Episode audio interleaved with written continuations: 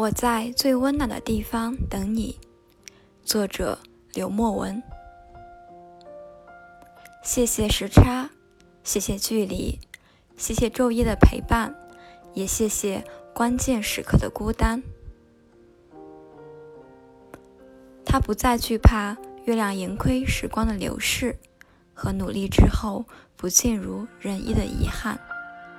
他学会了好好经营生意，好好经营自己。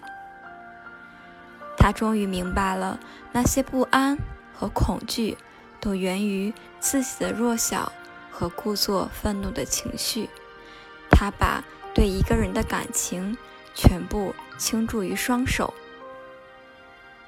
认真对待每一样食物，做的东西越来越美味。他变得更加淡定，学会了安静的等待一个人，理智的选择方向和脚下的路，温柔的与生活相处。